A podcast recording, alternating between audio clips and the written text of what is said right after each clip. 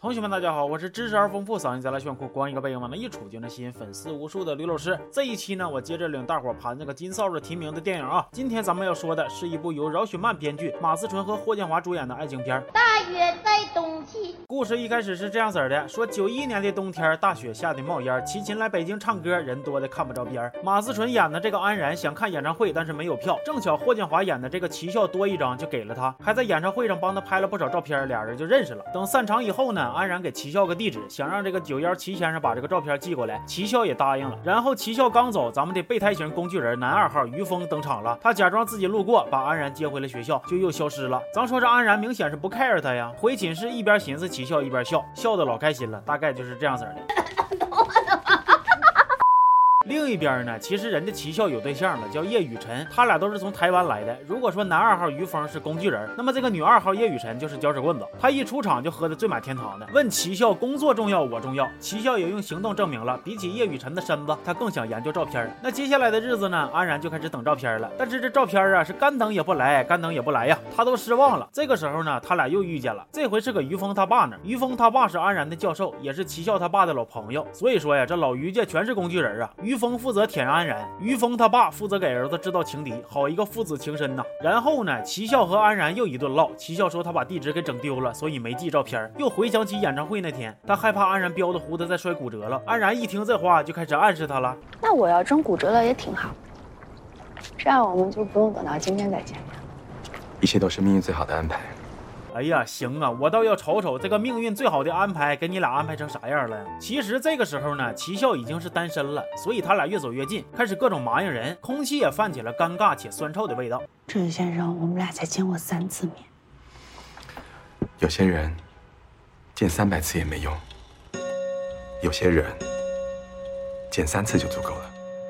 但是你以为他俩就要顺利的开始处对象了吗？那不可能，不是还有叶雨辰吗？虽然他和齐笑已经分了，但是搅屎棍的能力还在巅峰，到底给他俩搅和黄了。然后这于峰一瞅，你女二都发威了，我这男二要是不做点啥，那我这备胎当的也太失败了。于是乎他就开始舔了，咔咔一个三连，帮安然把简历设计好，工作找好，最后还得来句肉麻的。我对你从来都不敢不认真。接着支线剧情结束，男主回归，齐笑一通电话又把安然给拐了回来，他俩就开始处对象。不过好景不长，齐笑他爹有病了，他就得赶紧回台湾。临走，安然还问他：“你啥时候回来呀？”齐笑是这么回答的：“大约在冬季吧。”行啊，还给我来个强行点题哈。那你这片名要叫《相约九八》，还得一竿子指九八年去呗。而且你以为齐笑回去照顾好他老爸就能回来接着处对象了吗？那不可能，不是还有叶雨辰吗？齐笑一回家，发现家里一地鸡毛，内忧外患。他迫于种种压力，最后跟安然分手，跟。搅屎棍儿不是跟叶雨辰结婚了，然后于峰看安然单身了，又夸夸一顿舔，陪安然过年，陪安然唠嗑，陪安然一起掏心窝，唠唠的安然也想开了，咔就把齐笑送的手机给撇了，大喊一声旧的不去，新的不来。于峰一看这是在暗示我呀，他就赶紧问我算是旧的还是新的？哎呦我去了，大哥呀，你是不是对自己有啥误解呀？你不是新的，你也不是旧的，你是揣兜里备用的，每个月交十块钱最低消费保号，冷不丁收个验证码，你还寻思啥呢？找准自己的定位啊！说接下来这段时间呢，安然就开始拼搏事业了。他主持的谈话节目收视率嗷嗷高，他自己也是越来越有排面了，还被邀请去台湾主持活动。那接下来都不用我说，你们就能猜着，指定是他俩又在台湾见面，再续前缘了呗。哎，没错，齐笑现在已经和叶雨辰离婚了，他和安然这一见面又控制不住感情了，那咋？整，接着处对象吧。齐笑还非常浪漫的跟安然表了个白，不过他表白的这第一句就给我整乐了。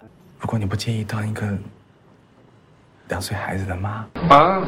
但但是，你以为他俩这回能消停过日子了吗？那不可能，不是还有叶雨辰吗？叶雨辰现在已经是大明星了，他搁背后又是一通使坏，还特意上安然的节目讲故事，到底又又又把他俩给搅和黄了。哎呀，看到这儿我算是明白了，这个片儿啊，就是齐笑和安然处对象，然后叶雨辰去搅和黄，于峰再来舔，就这个剧情，到现在已经折腾三遍了，大家用脚趾盖都能猜着谁又去安然家里边照顾他了呢？安然，让我照顾你吧。不过这回呢，估计安然也是折腾够了，他就把备胎转正，跟于峰结婚了，还有了个孩子。但但但是，于峰结婚以后没几年就得了场大病，死了。哎呀，看到这儿我都心疼了。别人家的舔狗顶多就是卑微，你这都有点壮烈了呀。啥也别说了，纯爷们儿。那另一边呢，叶雨辰一看他搅和的差不多了，他也摊牌了，把这些年使的坏全都告诉了齐笑。原来一开始安然那个地址就是让他给整没的，而且更有意思的是啥呢？本来齐笑多的那张票就是给叶雨辰的，但是他想。嫌我冷没去，才折腾出这老些事儿。哎呀，你说你去了多好啊！你要是去了，那不就少了一部金扫帚电影吗？然而，你以为电影到这儿就狗血到头了吗？没有，其实以上这些个故事是安然他姑娘小念和齐笑他儿子齐一天一起翻出来的回忆。他俩咋认识的，你就别管了。总之呢，他俩捋完这老些回忆就感动了，就安排安然和齐笑见面。小念给他妈，齐一天给他爸，分别买了张齐秦的演唱会的门票，俩人就坐等看戏了。那看到这儿，我就不得不再心疼一波于峰了。你姑娘可真是个大孝女啊，不心疼你不说，还主动帮人撮合。这老于家三代全是代善人呢。影片的最后呢？就是齐笑拿束花搁台下等安然，但是安然在看台上没下去，全片就结束了。那他为啥就不下去呢？我是这么寻思，可能安然也是害怕他一下去，齐笑当着几万人的面问他介不介意做两个孩子的妈。这个片儿整体看起来，就是把一个狗血的小故事变着花样的循环了三遍，整的还贼拉坎坷，贼拉复杂。而且我感觉饶雪漫写的这些台词儿，你放书里边读还行，念出来那是各种尴尬呀，看的我是一身鸡皮疙瘩呀。所以说呀，提名个金扫帚他也不咋冤。行吧，那这期就说到这儿吧。我是刘老师，咱们下期见。好。